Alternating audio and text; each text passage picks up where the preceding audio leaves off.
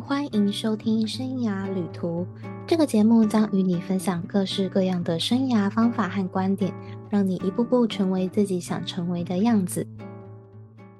我是职涯咨询师 Kira，平常在做的事就是协助人们设计自己的理想生活。你有写日记的习惯吗？今天要跟你分享的是，其实写日记也有机会找出你的职涯目标或者是人生方向哦。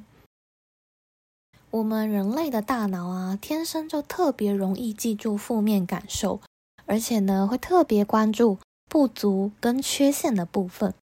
在生活中，习惯将关注的焦点摆放在为什么不能完成某件事，或者是会责怪自己为什么做不到、怎么这么差等等的面相。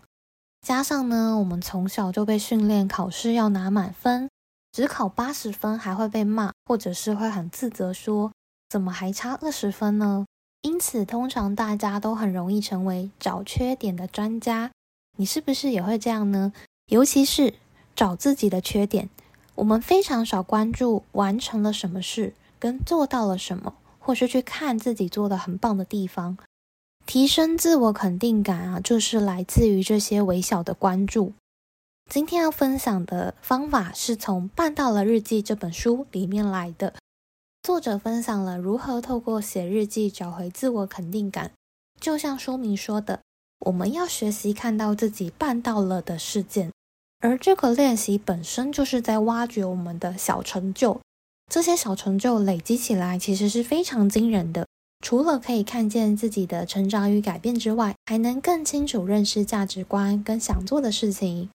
举例来说，举例来说，书里面的 S 小姐每天写办到了日记。她一开始只是觉得每天重复记录同样的事情有点无聊，但是呢，她在写了一段时间之后，在内省的这个过程里面，发现她每天记的内容居然都跟整理有关。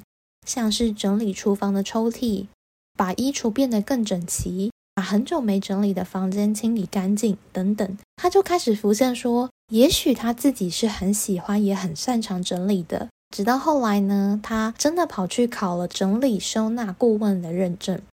整理厨房对他来说，可能只是众多的小成就的其中之一。这必须要透过深度的思考与分析，才有办法发现自己擅长跟喜欢的事情。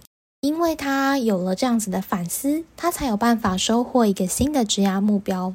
书里面分享了三种写日记的方法，其中一种是发现好心情的快乐眼镜，用这个角度呢检视你一整天，就可以发现能量的线索。什么样的事件可以让你开心兴奋？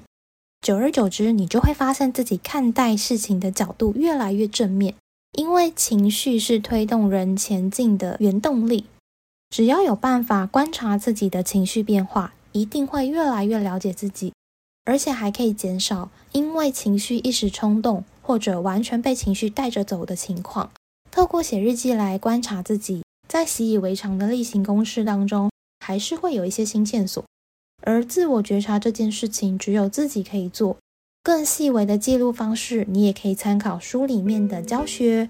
如果你想要单纯先按照自己的方式来记录，也可以试着想想看，今天完成了哪些让你开心的事情，可以写出一到三件，持续二十一天，一定会有一些新发现哦。